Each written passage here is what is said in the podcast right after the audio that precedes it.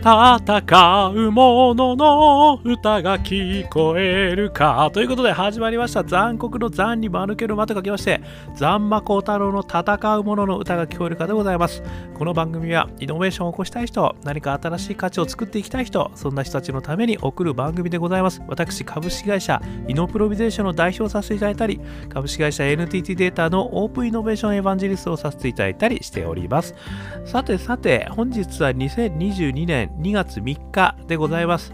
えー、今日はですね、大気晩成イノベーションということでですね、摂取にその秘訣を教えていただきましたという話をですね、させていただきたく思っております。この摂取さんですね、あの水墨画の巨匠、天才画家と言われておりますけれども、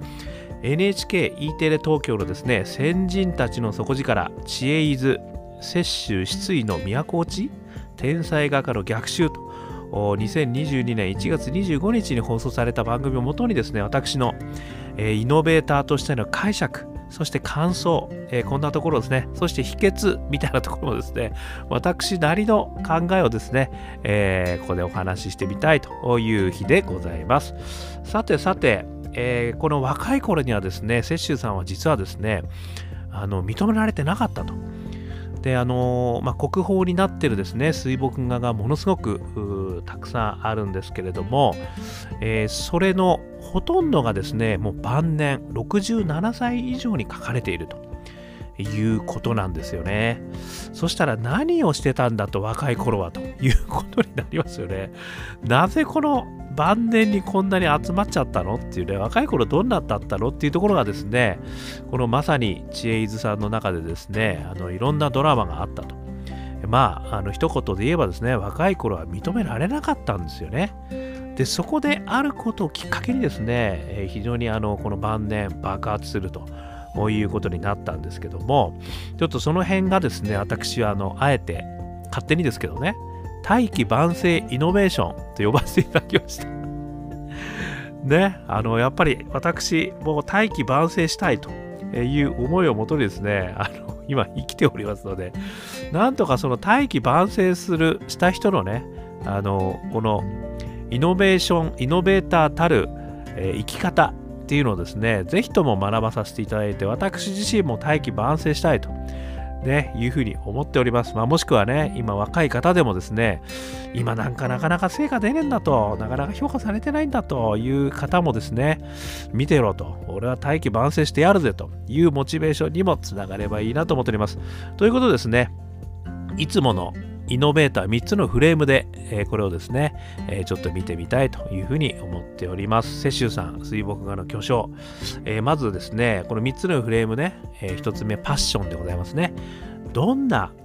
内発的な動機からですね、このエネルギーが湧き出たのかですね。それから2つ目は仲間。どんな仲間がいたからこそ、これが実現できたのかですね。そして3つ目、大義ですね。この大義、名分の大義でございます。どんな大きな目標、パッション、パーパス、ね、こういうのを胸に抱いてやられていたのか、まあ、この3つを見ることによってですね、このイノベーターが分析できるんじゃないかというのが私の勝手な思いでございますので この勝手な思いにちょっと乗っけさせていただいてお話をしてみたく思います。まず1つ目のパッションでございますけれども、このですね、えー、雪舟さん、ね、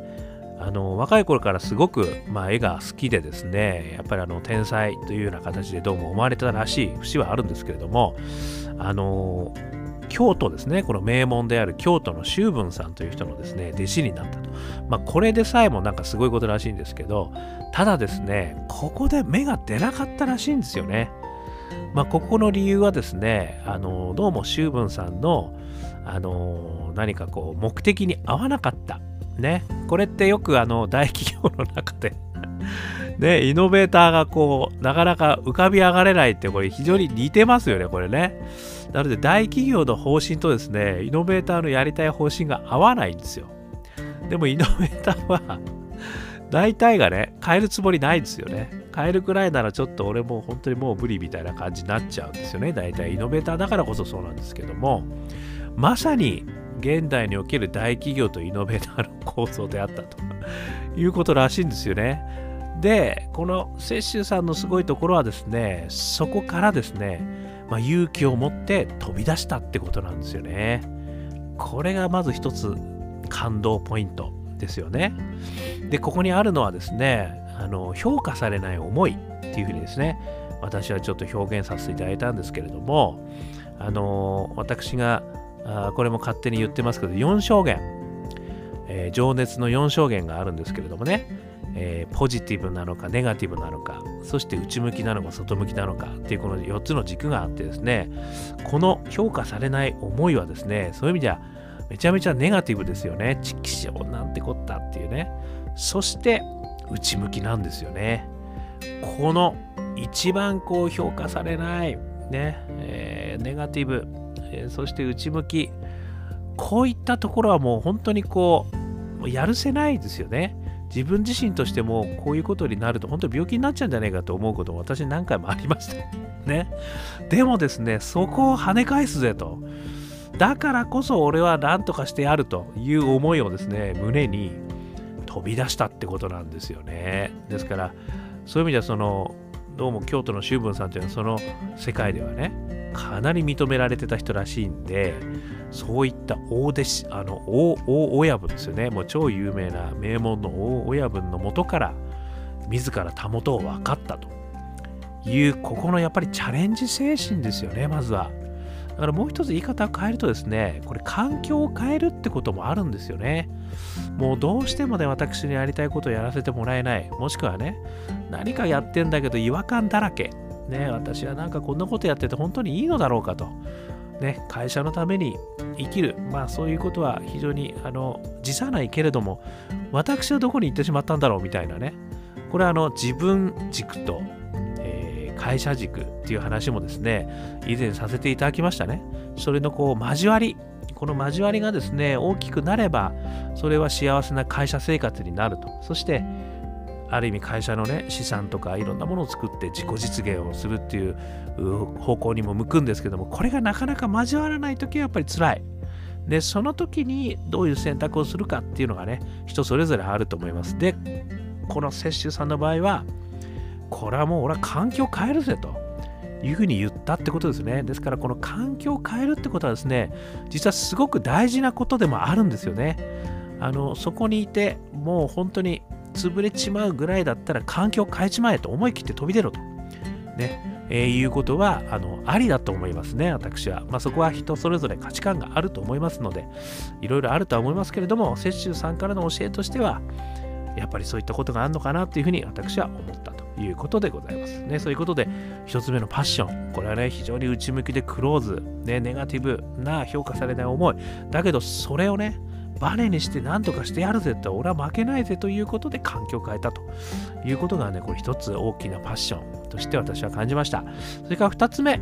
ねこれは仲間ですね。そしてですねこのまさに周文さんのもとを離れていったのが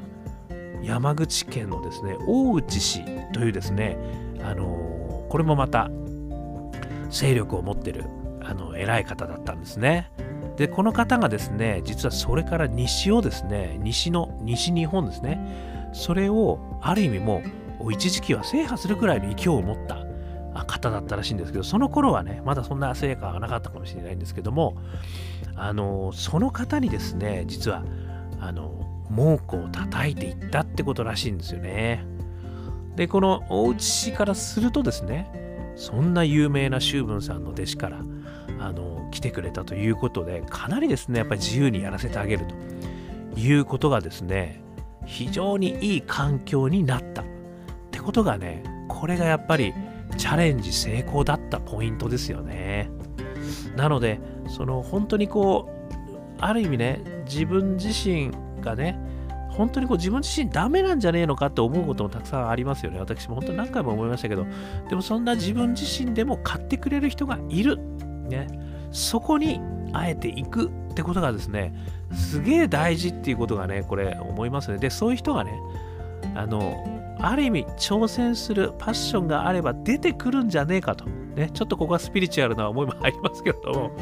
そういうことももしかしたら言えるのかもしれない。ね。まあ、全てがそうなるとはあの約束はできないですけどもね。もしかしたらそうなのかもしれない。で、雪舟さんはそういうふうになったということなんですよね。これもう30代を過ぎた頃からって話だったんで、もう結構ね、お世話になった後でしたよね。そしてですね、またもう一つ、その48歳の時に見に行ったっていうことなんですよね。これで、実はですね、非常にいい、あの要は中国本場ですよね、の水墨画に触れたということなんですよ。で、ここでね、自分が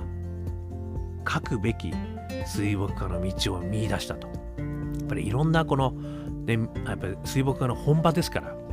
やっぱり本物に触れることによって、自分自身がね、この方向だ、もしくはね、学べるっていうことがね、あのあるということはね、あのあると思うんですよね。これ前にお話ししたですね、超一流になるためには、えー、努力か才能かっていうね、えー、本があると。えー、ちょっとね、作者がちょっと思い出せないですけれども、前のあの放送見てください。これ歌、あの歌ってますじゃない。喋ってます。ね、これ何言ってるかっていうと、この本ではですね、3つのこと言ってまして、1つ目がですね、超一流になるためには、1つは最高の先生につけって言ってるんですよ。しかもその最高の先生は、あの、教えることが最高ではなく、プレイヤーとして最高の人に学べって言ってるんですよね。これまさに、あの、で、雪舟さんが最高のプレイヤーのいるところに行って、その人から学んだ。ねまあ、もしくは盗んだっていうことなのかもしれませんけどね。そういうことに、やっぱりこれ通じてるんだなと。やっぱり最高に触れる。やっぱり世界最高、その道が自分が目指すその道の世界最高の人に一時情報として触れるってことはですね、いかに大事かってことをね、ここでも言ってるなというふうに思いました。はいまあ、ちなみにね、その超一流になるために3つあるって言ったら、その2つ目はね、あのコンフォートゾーンを抜け出せですね。つまり、あの緩やかな、あゆったりした場所から飛び出て常にきつい場きついことをやれと。自分にできないことをやれと、まあ、そして3つ目が自分を信じるっていうことがねあるんですけど。まあそれぞれね深い言葉なんであのそれぞれ、えー、解説してますんで前の それは見てください。でここでは最高のやっぱり本物に出会うということもねこの仲間としての大内氏がですねまさに言っていいよと。でしかもその大内氏ぐらいがですねその見に行けるこうなんかこう手形みたいなの持ってたらしいんですよね。まあそういったとこもですねあって本物に触れることがでこれはやっぱりですねもう仲間。でとしてのねまあ親分ですけどね。親分としての大内氏のところを、まあ、自ら文句を叩いたということ。そして大内氏がねそれを歓迎してそして2人のパッションがこうし合ってねあの一つになったというところからですねこのイノベーションはあの進んだということが言えるんじゃないか。まあやっぱりだからね、この仲間、いかに素敵な仲間とね、こう出会うか、もしくは自分から突っ込んでいくかっていうことが大事かっていうことがここでも分かったなってことですね。そして3つ目、大義。ね、この大義名分ですよ。要は何を世界に、え実現しようとしてるんだとかね、えー、どんな大きな目的があるんだ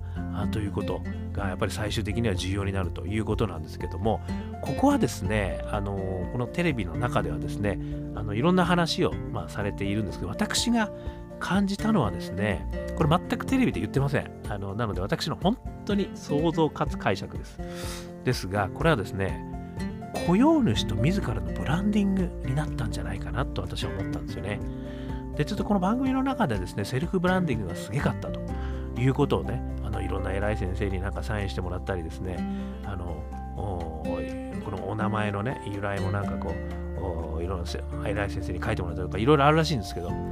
まあ確かにねセルフブランディングもそうだっただろうというふうには思うんですが私さっきの仲間のですね大内この大内があの勢力を拡大してたんですね。西日本全体の勢力が拡大するにつれてそして文化の発信も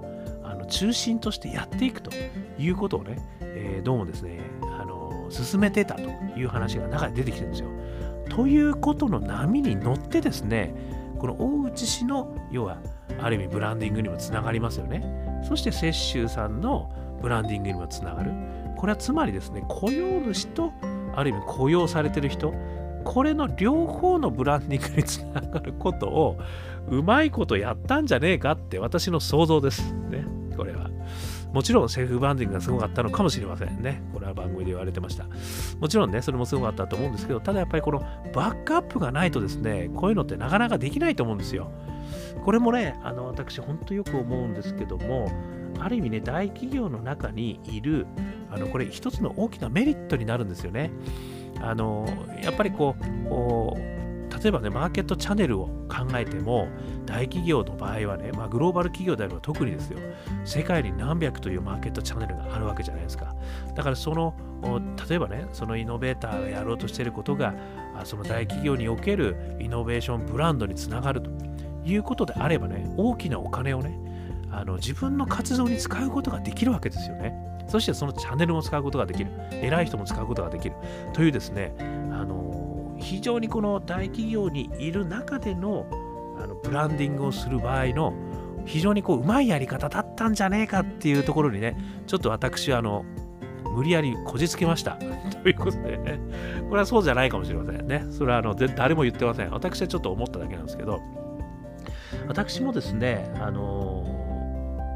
グローバルオープンイノベーションコンテスト、世界20都市で、えー、前のね、あの企業でやらせていただいたんですけども、これもですね、実はあの大きな目的としてはビジネスを作るぜと、えー、グローバルなね、新しいビジネスをどこにもよりも早く作るんだっていうね、思いでやったんですけど、それが大目的だったんですけど、もう一つ大きな目的あるっていうのは、これも最初から言ってて、これはですね、大企業におけるイノベーションブランドを高めることだっていう話をですね、あのずっと最初から最後まで言ってたんですよ。お前はね、あの、まあ、8匹来て楽しそうでいいねっていうね、本当にお前は楽しそうでいいなってね、ずっと言われ続けたんですけど、それはですね、私はあの、楽しかったですけど苦しかったんですね。はっきり言って。ね、そんなもうね、だってもう、何言われるか分かりませんからね、怒られるかもしれないわけですからね。何こんなあの真面目なとこでそんな8匹で歌なんて歌ってんだってね、お前帰れみたいなコールが起こるかもしれませんよね。ところがですね、意外と受けたっていうところがね、まあこれが本当あの優しい人たちだったんだなというふうに思うわけですけれども、でもそれをやったのはですね、あの会社のブランディングにもなると。もちろんね、あの私がやっている活動のブランディングになるんだけど、両方大きなブランディングになるだろうと。で、事実ですね、あの相当海外のメディアに取り上げてもらったんですよね。まあ、ある意味ですね、その日本ブランディング、日本のその、なんていうんだろう、固有の、なんかそういう感じのもの、まあ、8匹ってね、日本のなんか、あの日本っぽいことをやるってことがあんまりこう、世界中ではね、そんなにない、なかったと。だから物珍しかったということもありですね。非常にですねあのいろんなメディアに取り上げていただいてでそれでこう自動的にですねいろんな人が毎年集まってくれるようになってきたんですよ。あとは現地のねあのチャンネルの皆さんもすごいこれはあのマーケットのあの拡大の非常にいいプロモーションにつながるということでねめちゃくちゃそこから協力してくれるようになってったんですよね。ということでですねこれはあのある意味大企業の中におけるブランディングのやり方としてですね自らのソリューションをねこうブランディングしていきたいと思ったらその大企業におけるブランディングとこう合わせていくと。でうまくしなじらせると。いうことがねあの非常にうまいこといくんじゃねえかなっていうなんかヒントもねあのいただいたような気がいたしました。ということで私はあえてですね誰もこんなこと言ってませんでしたけど雇用主と自らのブランディング。これがね大義としてやられたんじゃねえかなっていうふうにねちょっと私は感じたと。いうことでございました。ということでですね、あのー、まあ、今回ね、パッションは評価されない思い、ね、この反骨心からバーンと跳ね上がったぜと、そして仲間としては、ね、大内氏という、まさに、あのー、これから行くぜっていう人たちと一緒にやることができた。ね、しかも利害、それからビジョンが一緒になった。そして大義としてはね、雇用主と自らをさらにこの同じビジョンでのブランディングにつなげていくことができたみたいなねことがねこれってねまさに大器晩成イノベーションのノウハウなんじゃねえかなと思ったんですよね。なのでまあ今ねこう評価されてないという、まあ、イノベーターの皆さんはねなかなか評価されにくいわけですよね。要はイノベーションには時間がかかるから。でもねそこから何らかをきっかけとしてですね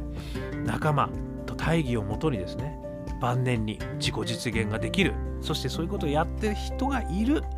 ね、そしてそのやり方としてはね、やっぱり仲間。やっぱ評価されないんだったら、チャレンジしていく。ね、そして仲間。ね、それとやっぱパッション、連動する仲間。そして、その人と一緒に大義を実現していく。ということができるとね、実は大器晩成。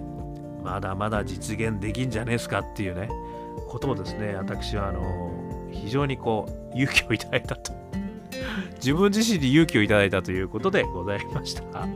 ね、そんなことで、まあ、少しでも皆さんの参考になりましたら幸いでございます。ということで、このチャンネルはですね、え、アンカー .fm 毎日配信してますので、ぜひよかったら登録してください。そしたらね、毎日配信されますよ。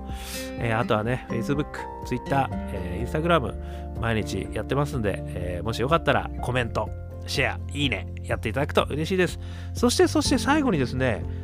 我がアカペラグループ、香港ラッキーズの中年ワンダーランド、